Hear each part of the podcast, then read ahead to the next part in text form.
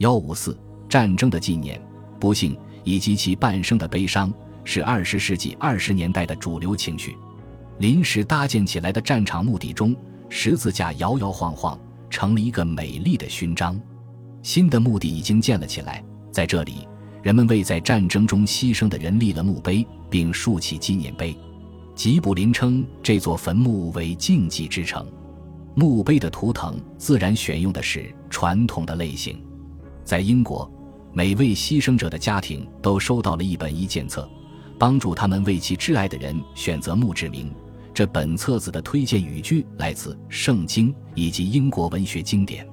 在安详的秩序与光荣的鲜花下，诗人爱德蒙·布兰敦受到了启发，称英国与帝国的坟墓为崇高行动的诗歌，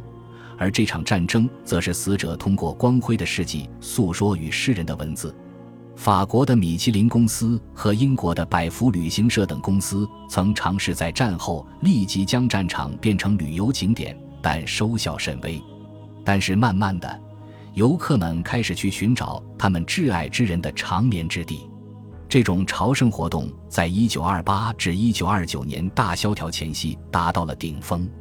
1928年夏季。英国退伍军人协会组织了一次伊普尔朝圣之旅，有近1.5万人参加。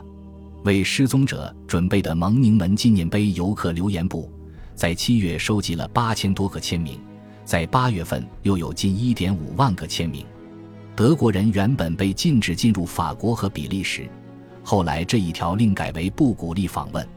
但自纪念碑树立后，也有德国人开始来到这里。官方的讲话都开始重申战争的道德目的，协约国是通过责任与牺牲以维护自由和尊严，而德国方面，正如兴登堡将军1927年在坦能堡战役纪念碑落成时的献词中所说：“即保卫祖国，我们怀着单纯的心行军，用纯洁的双手进行战斗，包裹着战争与王者的是一层虔诚的盔甲。”